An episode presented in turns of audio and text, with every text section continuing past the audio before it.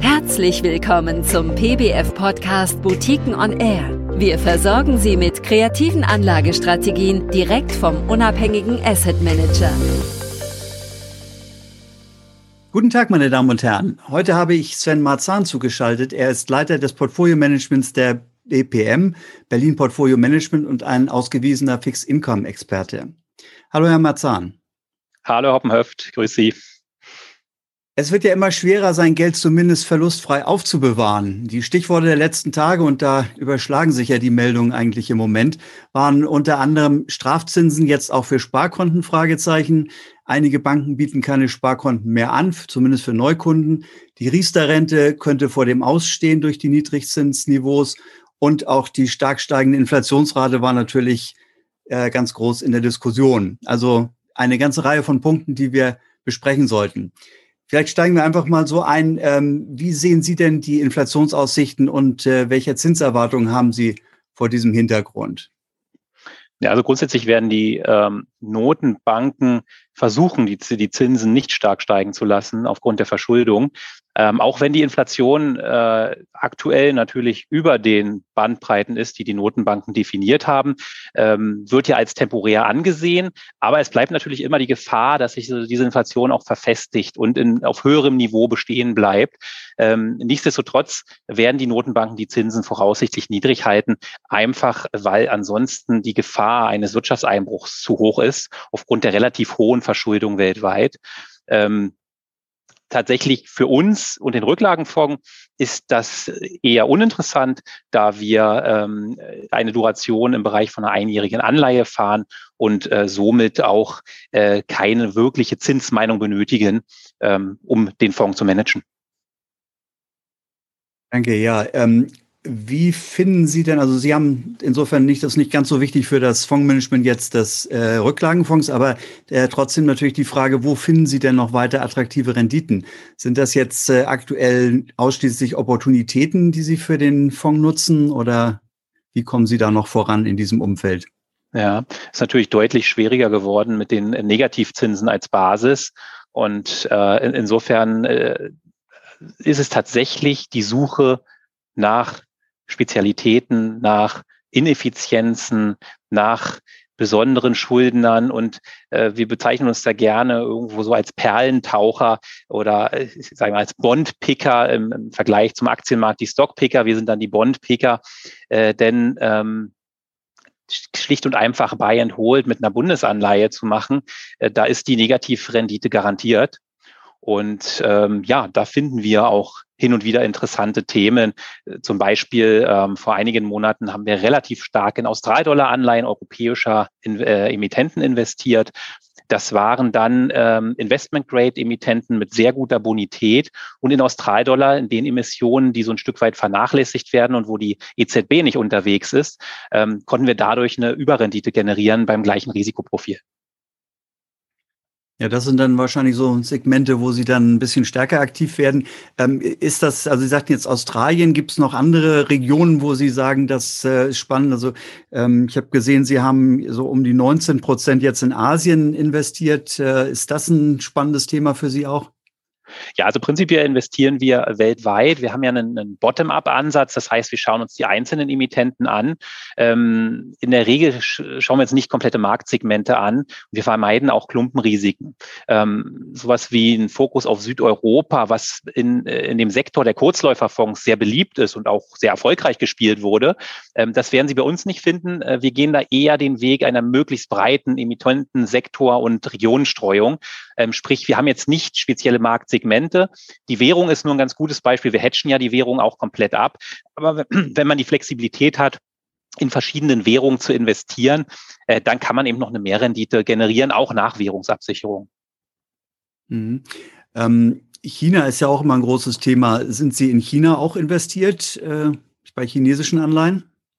Genau, also grund, grundsätzlich schon.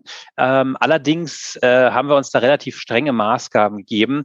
Ähm, Immobilientitel zum Beispiel kommen bei uns nicht ins Portfolio. Da ist ja so ein bisschen unbeachtet jetzt auch relativ großer Stress aufgekommen, weil eher der Fokus auf den Tech-Titeln liegt und der Regulierung, die aktuell dort stattfindet. Aber im Immobilienbereich, der ja für einen wesentlichen Anteil des äh, Bruttoinlandsprodukts in Chinas ausmacht, äh, gibt es doch einigen Stress, wie mit äh, China Evergrande, ein Unternehmen, was im Prinzip schon auf Insolvenzniveau gehandelt wird, ein sehr großes Immobilienunternehmen. Das heißt, da lassen wir tatsächlich die Finger von. Wir fokussieren uns eben auf systematisch wichtige Branchen, die eben vom Staat auch unterstützt und gefördert werden. Ähm, sei es die vier großen Banken wie eine Bank of China oder eine ICBC oder Lebensmittelproduzenten, Energieversorger, Chemiewerk, äh, Chemieproduzenten oder Chemiekonzerne. Ähm, das, das sind äh, Sektoren, wo der Regulierer und wo die Regierung dahinter steht. Und das ist natürlich wichtig. Der Tech-Sektor ist bei uns untergewichtet, ist leicht gewichtet, aber untergewichtet und China per se natürlich, man kommt an China nicht mehr vorbei. Auch im Anleihenbereich haben wir da einen Anteil, wir liegen ungefähr so bei zehn Prozent chinesische Emittenten, aber wie gesagt, der Fokus eben auf den systematisch wichtigen Branchen und Emittenten. Hm, also auch da sehr selektiv, wenn ich das richtig verstehe. Ähm, Frage noch, äh, wir haben vor einiger Zeit ja mal berichtet, auch den äh, Investoren, dass sie äh, während der Corona-Verwerfung an den Märkten dann auf etwas längere Laufzeiten gesetzt haben äh, und da durchaus einige Umschichtungen äh, vorgenommen haben, um diese höheren Renditeniveaus ähm, zu sichern auf längere Sicht. Hat sich das gelohnt? Äh, wie, wie ist da Ihr Zwischenfazit? Ähm, ja, also rückblickend betrachtet ganz klares Ja. Also das war die, zu dem Zeitpunkt definitiv die richtige Entscheidung, ähm, denn äh, die Risikoaufschläge, die wir damals bekommen haben, ja, dürfen ja maximal in fünfjährige Laufzeiten gehen. Also sprich, das ist alles immer noch in relativ geringem Rahmen, aber das haben wir genutzt, haben halt die einjährigen verkauft äh, konnten die ohne Verluste verkaufen und haben Fünfjährige eingekauft und da gab es halt Doppel-A-Emittenten mit einem Risikoaufschlag von über 100 Basispunkten, ähm, was inzwischen gar nicht mehr denkbar ist. Und äh, dementsprechend, ja, das hat sich sehr gelohnt. Die Spreads haben sich eingeengt, sind noch nicht ganz auf dem Niveau, wo sie vorher waren. Aber das hat eben in 2020 auch zu der sehr schönen Wertentwicklung des Rücklagenfonds einen nennenswerten Teil beigetragen. Und ähm, insofern äh, können so äh, kurzfristigere Marktschwankungen sicherlich auch nach vorne blickend immer wieder eine Opportunität für uns bedeuten, weil wir ja durch die kurzen Laufzeiten auch immer wieder neue Anlagen haben und rollen können. Prima.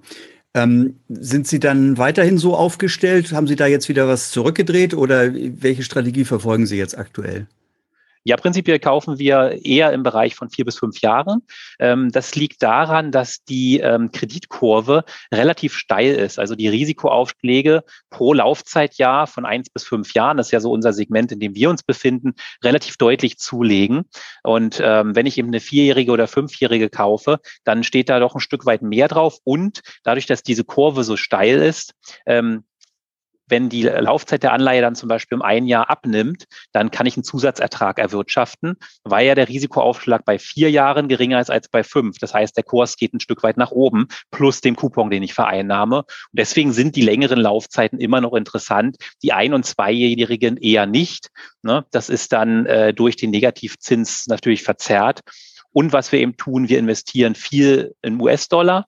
Das hat sich jetzt wieder verstärkt in diesem Jahr, einfach weil die Hedgekosten stark gesunken sind und die Renditen in US-Dollar doch ein Stück weit nach oben gekommen sind Anfang des Jahres und die Hedgekosten da nicht reagiert haben. Ähm, ansonsten von der Regionverteilung sind wir auch weiterhin in den Emerging Markets, also in den Schwellenländern auch äh, unterwegs, denn man bekommt da in der Regel die gleiche oder bessere Qualität von einer Schuldnerqualität äh, mit einem höheren Spread, als wenn ich in Europa oder in den USA investiere.